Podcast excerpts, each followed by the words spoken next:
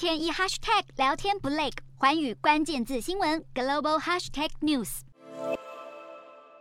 乐声悠扬，灯光璀璨，睽违三年，APEC 在曼谷恢复实体举行。十七号，东道主泰国先以晚宴款待各国代表，中国国家主席习近平协同夫人彭丽媛、加拿大总理杜鲁道、法国总统马克宏以及日本首相岸田文雄等陆续抵达。APEC 一向是各国领袖打交道的好时机，从座位安排上更可以嗅出些端倪。中国国家主席习近平就坐在帕拉玉旁边，两人不时交头接耳，像是有说不完的话。值得注意的是，今年第六度担任我国出席 APEC 的台积电创办人张忠谋，则是与美国国务卿布林肯比邻而坐。从照片可见，两人密切交谈。而在隔壁，则是日本首相岸田文雄夫妇。